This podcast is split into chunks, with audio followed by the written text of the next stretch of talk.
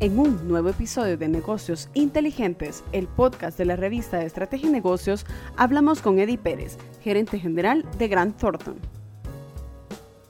Bienvenidos, soy Gabriela Melara y en esta ocasión abordamos el tema del papel que juega la mujer en los puestos gerenciales, ejecutivos y de alto perfil en las empresas globales. Grant Thornton ha presentado el estudio Mujeres en Negocios 2021, una ventana de oportunidad. En este se refleja que el papel de la mujer sigue tomando ventaja en las grandes organizaciones y da valores agregados a quienes las emplean.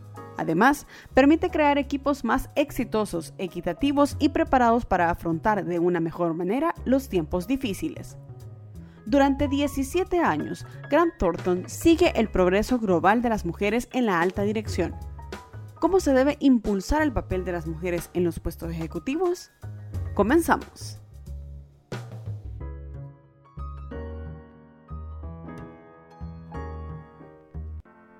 Sea parte de la comunidad Pyme Emprende más grande de Centroamérica. Ingrese a estrategienegocios.net pleca pyme-emprende y conozca el mejor contenido para este sector productivo de la región. ¿Quiere ser parte del proyecto? Escriba a gabriela.melara.estrateginegocios.net.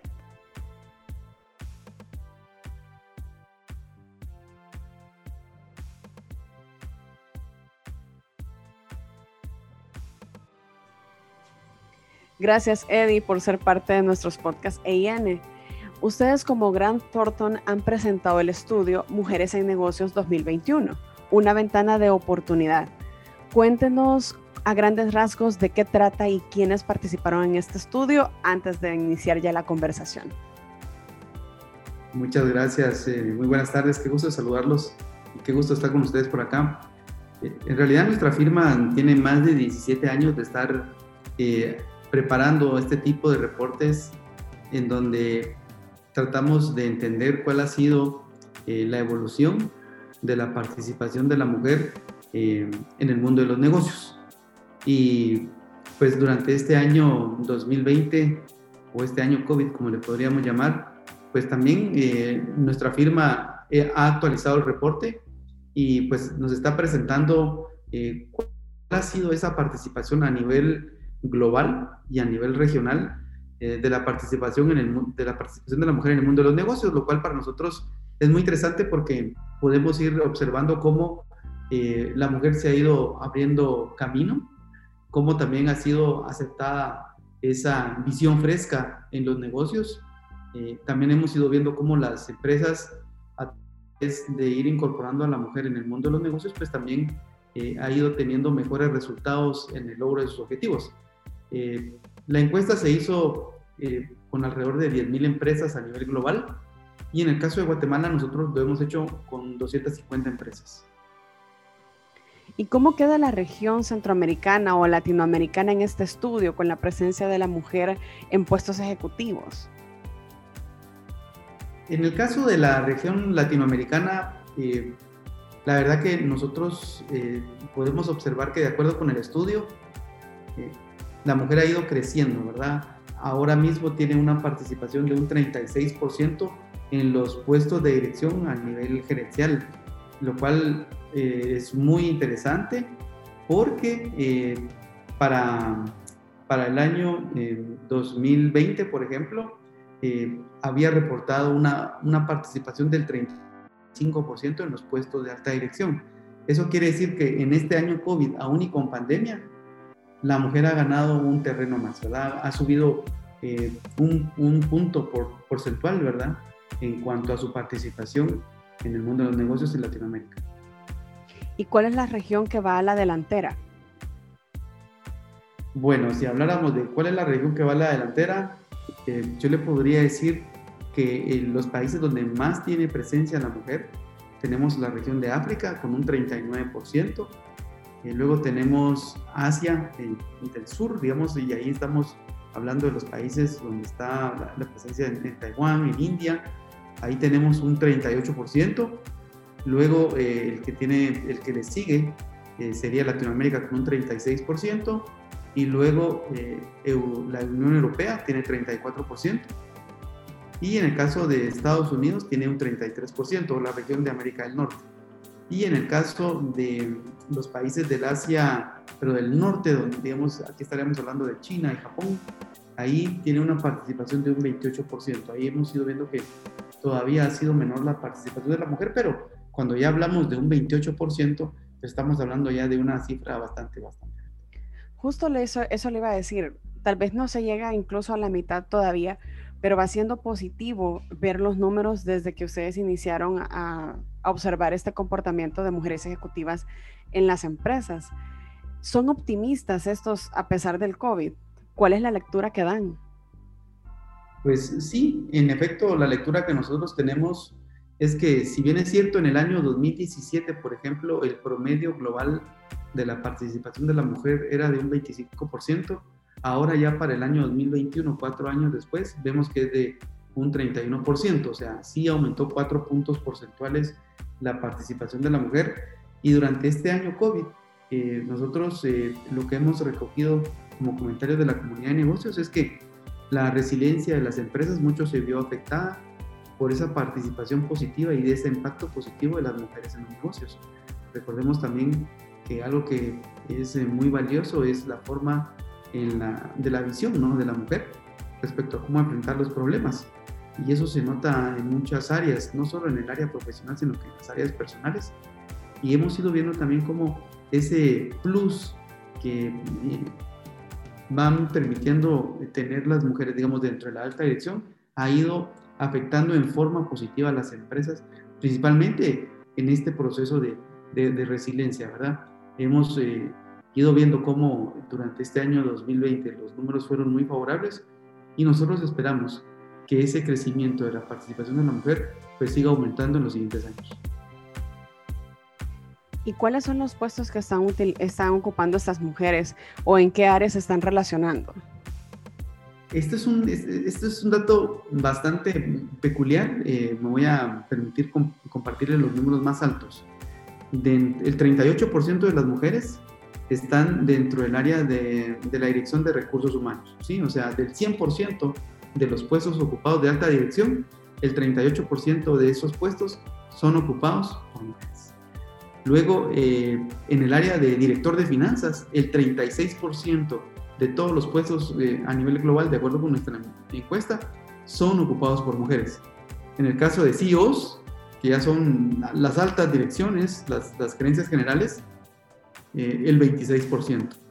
Luego tenemos otro dato interesante que son los CEOs, que son las, eh, los directores de tecnología. Ahí ya tienen una participación de un 21% y en el caso de los gerentes de operaciones, las mujeres están teniendo un 22%. La verdad es que ha ido incrementándose muchísimo, muchísimo. A mí en lo particular me llamó muchísimo la atención ver cómo ya en el área de tecnología, eh, que digamos, eh, ha ido creciendo muchísimo la participación de la mujer, porque en el área de tecnología, pues hace 15 o 20 años seguramente no veíamos una participación tan fuerte de la mujer como está ocurriendo ahora en este año. La revista que mejor conoce Centroamérica es Estrategia y Negocios. Lo invitamos a seguirnos en nuestras redes sociales. Estamos como revista Estrategia y Negocios y a visitar nuestra página web www.estrategienegocios.net. Y justo ahora es la siguiente pregunta. Por ejemplo, ustedes han encontrado algunas acciones que se hacen específicamente para estos puntos, para hacer que la mujer destaque en, en áreas en las que hace una década no lo estaba. Sí, nosotros eh, eh, como resumen podríamos eh, mencionar los siguientes puntos que, hemos visto que ha contribuido al cambio para que la mujer tenga acceso a, más oportunidades en la alta dirección. Los vamos a resumir muy rápidamente. El primero de ellos es promover dentro de las empresas una cultura de inclusión, ¿verdad? Esto para nosotros es fundamental porque las empresas tienen que entender y conocer que efectivamente el hecho de ir incorporando a la mujer en la alta dirección les va a permitir a ellos eh, tener eh, nuevas visiones de cómo enfrentar los retos de sus organizaciones, ¿verdad? Eh, lo cual también ha sido positivo para el caso de Guatemala. En Guatemala también, recordemos que es una de las economías más grandes de Centroamérica, los empresarios guatemaltecos han ido confiando también en la mujer para que forme parte de la alta dirección. El segundo punto que nosotros hemos visto es eh, relacionado respecto a las reglas de igualdad de acceso a las oportunidades de trabajo.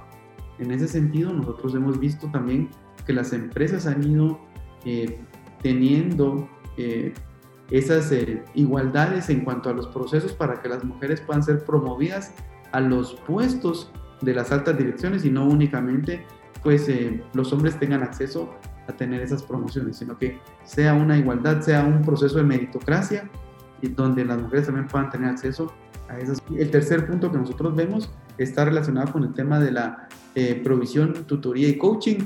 Creemos que sí es importante dentro de las organizaciones tener un proceso de tutoría y coaching para ir aconsejando de mejor manera cómo deben desarrollarse las mujeres y los hombres dentro de las organizaciones para que puedan ir creciendo profesionalmente dentro de cada una de las entidades.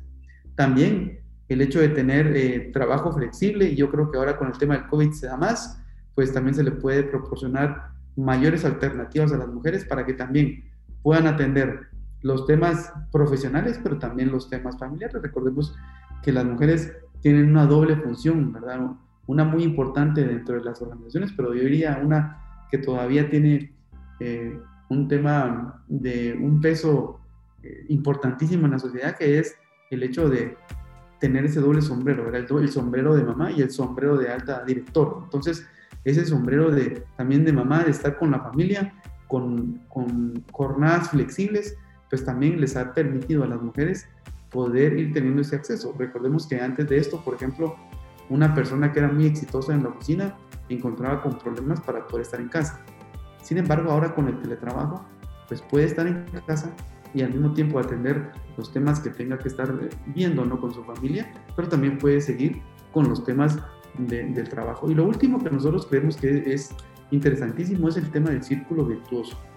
O sea, cada vez que las mujeres observan que hay mujeres que se van destacando, pues también se van uniendo a ese grupo y van siguiendo esa ruta eh, de calidad, esa ruta de evolución profesional para lograr también sus propios éxitos. Entonces, el tema del círculo virtuoso creemos que también es importante resaltarlo porque cada vez que existen más mujeres exitosas, pues seguramente vendrán más personas detrás que querrán ir eh, pues replicando esas muy buenas prácticas eh, en todas las sociedades.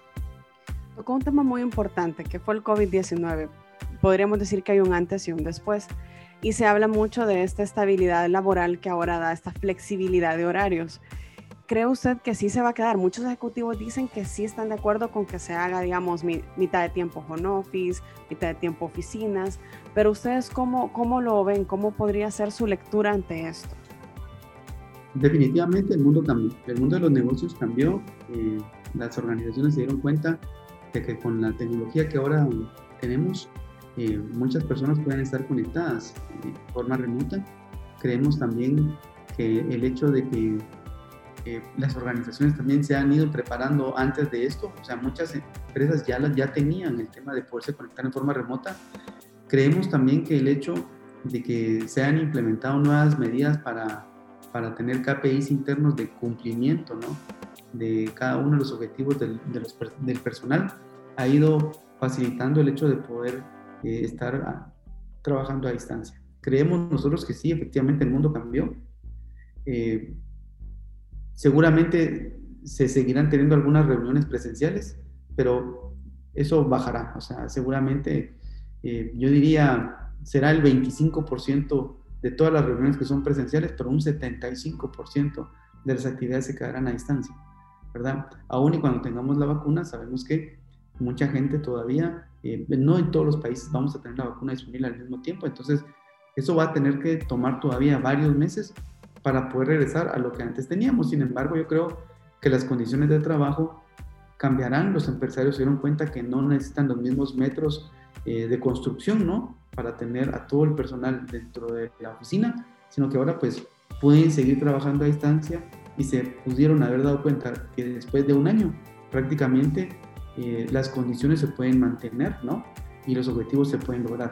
Entonces yo creo que también ese cambio de mentalidad ha existido y, definitivamente yo no creo que regresemos eh, a tener las oficinas que teníamos hace muchos años, teníamos mucha gente en la oficina, teníamos aquellas grandes eh, jornadas de trabajo, sino que ahora seguramente estaremos trabajando muchos a distancia.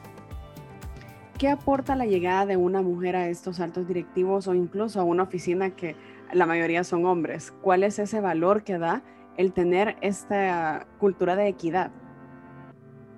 Pues mm, básicamente, primero que nada, de acuerdo con nuestro estudio y de acuerdo también con lo que nosotros hemos ido viendo en las empresas, es que la mujer lo que aporta es una forma diferente de ver los problemas, ¿verdad? Los hombres tienen una forma de análisis, eh, de, analizar los problemas, ¿no? De, de, una manera muy particular, pero eso no quiere decir que la forma en la que lo analizan las, las mujeres no sea igual o mejor. Y así hemos ido viendo cómo la mujer ha ido aportando, ¿no? Aportando muchas nuevas ideas, ha ido aportando soluciones también bastante prácticas. También eh, ese instinto que tiene la mujer, ¿no? Respecto al tema eh, y combinado con, con, todos sus skills, ha hecho que, que, realmente las organizaciones vayan teniendo nuevas visiones. En el caso de Guatemala yo podría mencionar eh, empresas que son exitosas, ¿no?